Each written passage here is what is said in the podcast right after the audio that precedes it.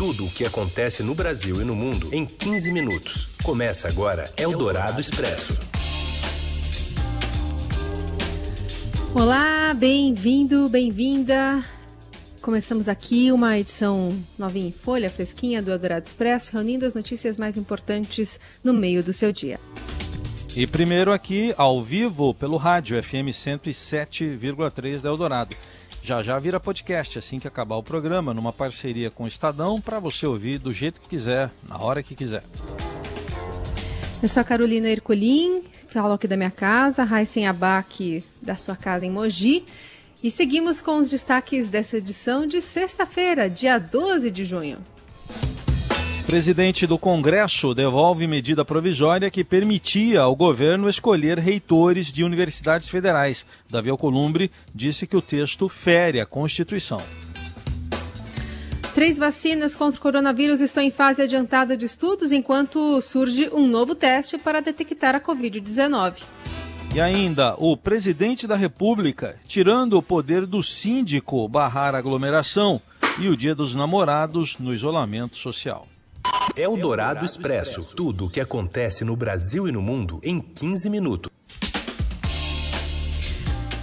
O presidente do Senado, Davi Alcolumbre, decidiu devolver a medida provisória que daria poder ao ministro da Educação para nomear reitores, Murilo Alves. Oi, Heisen. Oi, Carol. O presidente do Congresso Nacional, Davi Alcolumbre, decidiu nesta sexta-feira devolver a medida provisória que permitiu ao governo escolher reitores temporários para universidades federais durante o período da pandemia do novo coronavírus no país. Na prática, a decisão de Alcolumbre, comunicada via Twitter, anula os efeitos da MP assinada pelo presidente Jair Bolsonaro e publicada na edição do Diário Oficial da União na quarta-feira. Essa é a quarta vez desde 1988 que o presidente do Congresso devolve uma MP para o executivo. Isso não é muito prática aqui em Brasília. Já ocorreu três vezes anteriores, durante os governos da ex-presidente Dilma Rousseff, também do ex-presidente Lula e também de José Sarney. Segundo o Alcolumbre, ele devolveu o MP porque acredita que o texto viola os princípios constitucionais da autonomia e da gestão democrática das universidades. Em nota, as universidades federais comemoraram a decisão. Elas disseram que a medida merece todo aplauso das universidades e da sociedade. Com o gesto, segundo as universidades, o presidente do Congresso, Davi Alcolumbre, reafirmou o valor elevado e incondicional da autonomia da universidade pública, da ciência e, sobretudo, da democracia brasileira. E o presidente Jair Bolsonaro impede que os síndicos tenham poder de barrar festas e aglomerações em condomínios. Sobre essa nova preocupação presidencial, as informações do João Kerr. O presidente Jair Bolsonaro publicou no Diário Oficial da União desta sexta-feira uma nova lei sobre as relações jurídicas do direito privado durante a pandemia do novo coronavírus.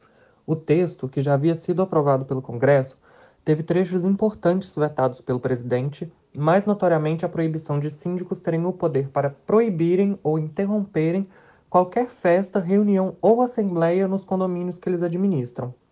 O artigo em questão era uma forma de manter o controle sobre as recomendações sanitárias para o distanciamento social durante a crise da Covid-19. O veto foi antecipado nas redes sociais do presidente, quando ele defendeu que as restrições em condomínios devem ser tomadas seguindo o desejo dos moradores nas assembleias internas. Nessa mesma lei, entretanto, fica previsto que as assembleias podem acontecer de forma online, com a mesma força legal que as reuniões presenciais. E a parceria do Instituto Butantan com o laboratório chinês Sinovac, anunciada ontem pelo governo de São Paulo para testar e produzir uma vacina contra o coronavírus, representa mais uma etapa da corrida pela vacina no mundo. Entre as 136 vacinas, ou candidatas, né, em estudo atualmente, 10 estão em fase clínica com testes em humanos e apenas uma já se encontra na fase 3, o momento da testagem maciça. Mesmo com o ritmo acelerado das pesquisas, especialistas preveem que campanhas de vacinação, depois que o imunizante for encontrado, devem ficar para o ano que vem. Atualmente, três pesquisas: Reino Unido, China e Estados Unidos lideram a corrida. A imunização ainda não chegou, mas é alvo já de campanhas anti-vacina de negacionistas nas redes sociais. Uma delas estava hoje de manhã entre os assuntos mais comentados no Twitter, com um viés ideológico contrário à China, né? como se uma vacina chinesa não pudesse ser eficaz. A colunista de política da Rádio Dourado e do Estadão, Eliane Cantanhede, aponta outra disputa política fora de hora a gente vai sim investir em vacina. E mais, uma outra coisa que é, faz esse parte da, aí do poder, parte da política, rejeitar a vacina, é que ela foi anunciada pelo governo de São Paulo. Tem uma parte do bolsonarismo, inclusive no Palácio do Planalto, que teme o crescimento do governador João Dória como um possível adversário do presidente Jair Bolsonaro em 2022. Então, junta Dória com China, o Palácio do Planalto acende todas as luzes. A única coisa que não está em, em, na preocupação, no foco, é como salvar vidas, que é isso que nos interessa. A política a gente deixa para depois. Um novo teste para diagnóstico da Covid-19 a partir da saliva vai custar 95 reais. A gente tem mais detalhes agora com a Paula Félix. Oi, Paula. Olá, Raíssa e Carol. Um novo teste para diagnosticar o novo coronavírus por meio da saliva e com preço mais acessível foi desenvolvido pelo laboratório Mendelix, em parceria com o Hospital Sírio-Libanês. O exame deve estar disponível para empresas e hospitais em até 10 dias e vai custar em torno de 95 reais. Os testes disponíveis atualmente custam entre R$ 240 e 470 reais. Este novo teste detecta o vírus na fase aguda da doença e, assim como o RT-PCR, que é considerado o padrão ouro para diagnosticar a infecção, tem sensibilidade de 80%. Em testes, ele não apresentou resultados falso positivo. O objetivo da equipe que desenvolveu o exame é compartilhar a técnica para que ela seja replicada em todo o país.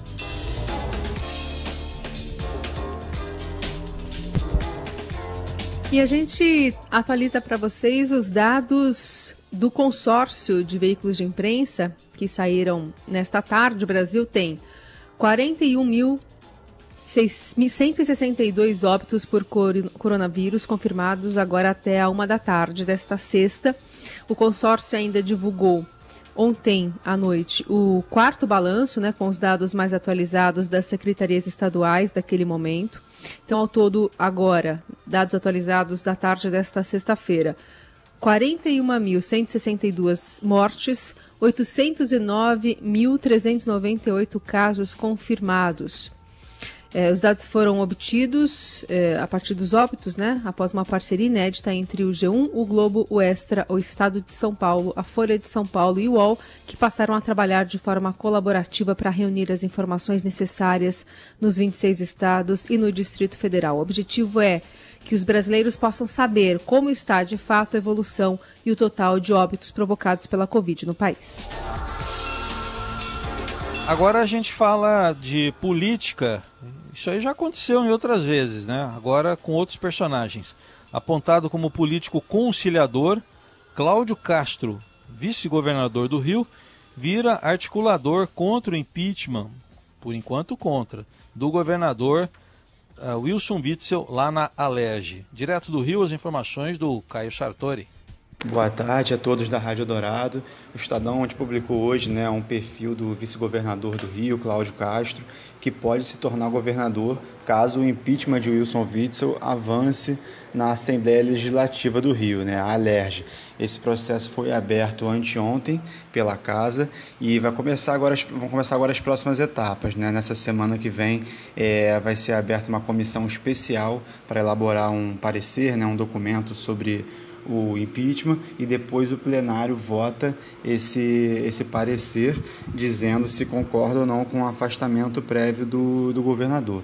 Mas o que a gente explicou nesse perfil é que o Cláudio Castro ele não é muito conhecido do eleitorado, né? ele tem uma atuação política que se deu muito mais nos bastidores do que sob os holofotes. Então ele era um vereador de primeiro mandato quando foi escolhido para ser o vice do governador e também que, que, inclusive na época ninguém imaginava que poderia ser eleito, né? Ele começou nas pesquisas com 1% das intenções de voto. E o Cláudio também é conhecido por ser um cantor católico, né? Já lançou discos solo e também com uma banda que ele tinha. Até hoje ele publica muitos vídeos de músicas dele no canal no YouTube. Mas enfim, por outro lado, apesar dessa aparente inexperiência política, o Cláudio tem sido visto como uma boa opção de diálogo para deputados e prefeitos do interior que reclamam da dificuldade de conversar com Witzel, né, que seria Boa tarde a todos da Rádio Dourado. O Estadão onde publicou hoje né, um perfil do vice-governador do Rio, Cláudio Castro, que pode se tornar governador caso o impeachment de Wilson Witzel avance na Assembleia Legislativa do Rio, né, a ALERJ. Esse processo foi aberto anteontem pela Casa e vai começar agora, vão começar agora as próximas etapas. Né? Nessa semana que vem é, vai ser aberta uma comissão especial para elaborar um parecer, né, um documento sobre o impeachment e depois o plenário vota esse, esse parecer dizendo se concorda ou não com o afastamento prévio do, do governador. Mas o que a gente explicou nesse perfil é que o Cláudio Castro ele não é muito conhecido do eleitorado, né? ele tem uma atuação política que se deu muito mais nos bastidores do que sob os holofotes. Então ele era um vereador de primeiro mandato quando foi escolhido para ser o vice do governador e também que, que, inclusive na época ninguém imaginava que poderia ser eleito, né? Ele começou nas pesquisas com 1% das intenções de voto e o Cláudio também é conhecido por ser um cantor católico, né? Já lançou discos solo e também com uma banda que ele tinha. Até hoje ele publica muitos vídeos de músicas dele no canal no YouTube, mas enfim. Por outro lado, apesar dessa aparente inexperiência política, o Cláudio tem sido visto como uma boa opção de diálogo para deputados e prefeitos do interior que reclamam da dificuldade de conversar com Witzel, né, que seria, segundo essas, essas fontes ouvidas, uma pessoa meio soberba na hora de conversar, que ainda está muito preso a um, a um vocabulário de ex-juiz, né, como ele é. Então o Cláudio acaba sendo uma ponte é, entre o governo e deputados e prefeitos. Então tem uma esperança de que ele, como governador, possa facilitar esse diálogo. Né? Então é, esse perfil explica um pouco aí quem é o homem que pode assumir o governo de um estado que já, tá com, já tem um histórico recente muito conturbado na política, né? com prisões e agora um processo de impeachment. Seu dinheiro em ação. Os destaques da Bolsa.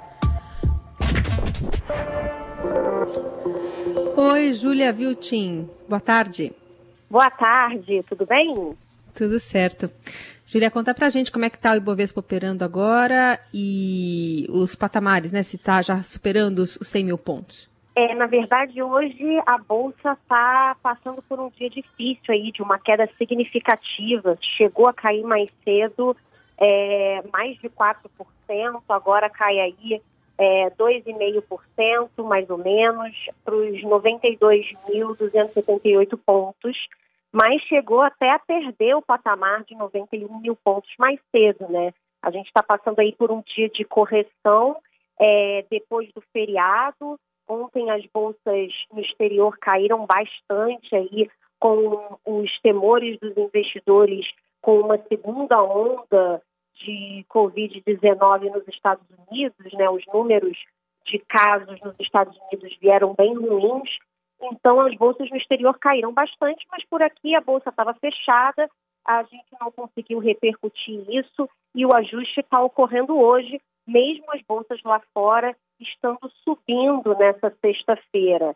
Só que mesmo lá fora está tendo uma insegurança, né, uma incerteza muito grande, porque por um lado é, o Fed tem dado umas declarações bastante pessimistas e, por outro, o índice de confiança do consumidor americano deu uma melhorada. Então, as bolsas estão aí operando em alta, numa recuperação em relação a ontem, mas também não uma alta muito significativa. Então, aqui o Ibovespa ainda cai.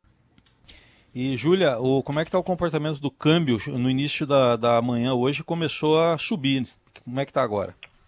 Pois é, o dólar aí voltou para cima dos cinco reais, né? E a gente, enfim, o, câmbio ele está é, bem volátil é, é, nessa primeira parte do dia, subindo globalmente. Agora a gente tem uma alta aí de um pouco mais de 2%, com o dólar aí a R$ 5,04, mais ou menos. Essa a Júlia Viltin atualizando as informações do mercado hoje, portanto, num dia bastante movimentado e seguindo também no seudinheiro.com. Obrigada, Julia. Isso. Obrigada. Tchau, tchau. Você ouve Eldorado Expresso.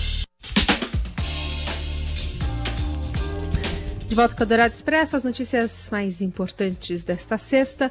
O comandante das Forças Armadas dos Estados Unidos, general Mark Milley, pediu desculpas por participar de uma caminhada ao lado do presidente Trump. Eles foram da Casa Branca até a Praça Lafayette, onde o republicano tirou uma foto com a Bíblia, Bíblia em frente a uma igreja que tinha sido danificada por manifestantes durante atos antirracismo pela morte do ex-segurança George Floyd, asfixiado por um policial branco em Minneapolis. Para que Trump pudesse é, chegar até o local, que foi agora dia 1 de junho, a polícia usou uma força desproporcional contra os manifestantes pacíficos que estavam na frente da residência oficial do presidente. Aprendi com um erro, disse Milley, que foi criticado por atrelar as Forças Armadas a um evento político. Em um discurso gravado para alunos da Universidade da Defesa Nacional, da Escola Nacional de Guerra, o general aconselhou os formandos a terem um profundo senso de consciência. Reconheceu que não deveria estar lá. O colunista de política internacional da Rádio Dourado, Roberto Godoy, analisa, analisa o gesto de Mark Milley como um importante recado político que serve também para os militares brasileiros. E aí, ontem, ele pediu desculpa, enfatizou que a, a presença dele ali, naquele ato e na, na, na foto, eh, criou, passou um, uma mensagem equivocada de envolvimento das Forças Armadas com a política e que isso não pode acontecer, não acontece, não é verdade. O que é que esse sujeito passa agora, né? O que, é que ele está dizendo com esse pedido de desculpas? Não se metam a besta, isso aqui não é brincadeira. A gente tem uma força hoje, maior potência da história da civilização. Não se brinca com isso, principalmente numa situação como essa. O trabalho por home office poderá alcançar 22,7% das ocupações existentes no país, o que corresponde a mais de 20 milhões de pessoas, segundo estudo do Instituto de Pesquisa Econômica Aplicada, o IPEA. Se confirmado, o cenário coloca o Brasil na 45ª posição num ranking de 86 países com trabalho remoto é, elaborado aí por pessoas aí em casa, né? Os dados constam no estudo o potencial de teletrabalho na pandemia, um retrato no Brasil e no mundo. Foi feito pelo IBGE.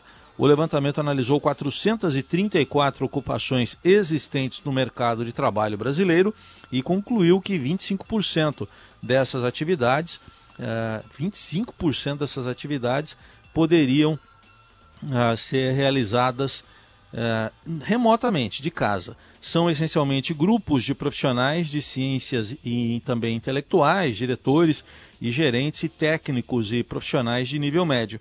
A análise mostra também que trabalhadores da agropecuária, da caça e da pesca e militares possuem os menores potenciais de realizar o trabalho remotamente por motivos evidentes. E a Federação de Futebol dos Estados Unidos derruba uma norma que proibia atletas de se ajoelharem durante o hino. Robson Morelli. Olá, amigos! Hoje eu quero falar de regras diferentes no futebol e, de modo geral, nos esportes.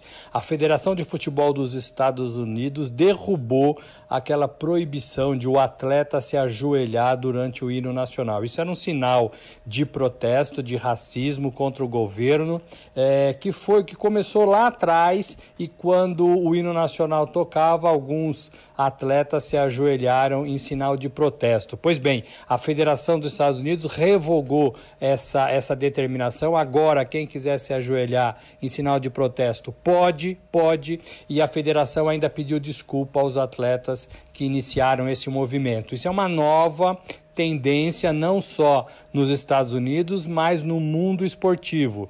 O, o pessoal que cuida dos esportes olímpicos, o COI, eh, já estava também pensando em revogar qualquer determinação política, política de protesto durante as competições é, mundiais ou durante os Jogos Olímpicos. A própria FIFA pediu cautela para clubes e federações dos países é, para punir atletas que estivessem se manifestando favorável ao movimento contra o racismo, tudo por causa do, do George Floyd, né, que explodiu essa onda de, de antirracismo, muito bem-vinda, por sinal, mais uma vez. Né? Então a FIFA também é, é, pediu para as federações e para os clubes é, mudarem um pouco o tom na hora de punição em relação a isso. E olha que a FIFA sempre foi contrária a qualquer manifestação política e religiosa dentro das partidas de futebol. Então, tendências novas sendo colocadas, sendo seguidas, com algumas determinações mais claras, mas a gente já percebe uma mudança no mundo esportivo em relação a tudo isso, em relação à possibilidade de se manifestar politicamente dentro das modalidades. Isso é bacana, isso é uma tendência, vamos ficar de olho nisso. É isso, gente. Falei. Um abraço a todos. Valeu.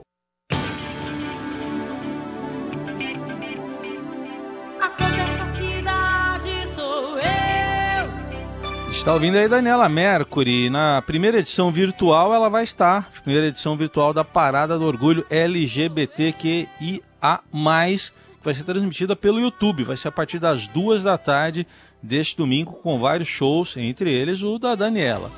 Na programação do Sesc acessível no YouTube, no Instagram, hoje também tem show de Mundo Novo, EP Mundo Novo da cantora Mamundi, do LP Mundo Novo da cantora Mamundi e no domingo o Mundo Manicongo, dramas, danças e uh, tem muita coisa aí também do Rincon Sapiência se apresentando, ele que está em isolamento também, mas tudo virtual. Ainda sobre música, hoje é dia dos namorados, só que bem diferente, com os casais separados, cada um em sua casa, mantendo o isolamento e a cautela nesse momento de pandemia. Mas não é por isso que o romantismo será deixado de lado e não vai deixar, ser deixado de lado mesmo.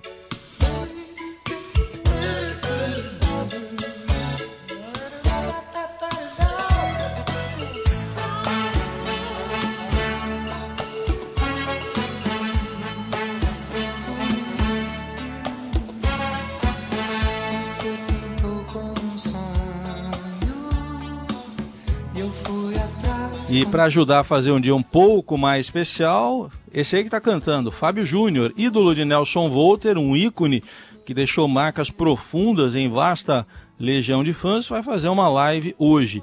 A apresentação desta sexta começa às 10 da noite, com promessa de duas horas de músicas do Fábio Júnior, né? E que tanto sucesso fazem ainda durante toda a carreira dele, acompanhada de perto pela Carolina Ercolim. A transmissão na TV será pelo Multishow, que vai exibir também pelo seu canal do YouTube, pelo Multishow Play e ainda pelas redes sociais do, do próprio Fábio Júnior, também no YouTube. E olha que o Estadão conversou com o Fábio Júnior, que garantiu que sucessos como Alma Gêmea, Só Você, Caça e Caçador estão aí no set list de logo mais às 10 da noite.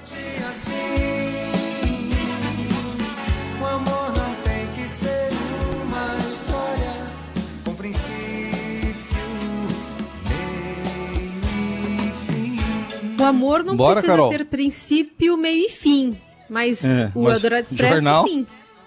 Sim. Então, ao chegarmos no final, nos despedimos de você, mas garantimos que segunda-feira uma nova edição estará no ar. Sempre nesse horário e também nas plataformas de podcast. Uma ótima sexta-feira. Valeu, obrigado e bom fim de semana.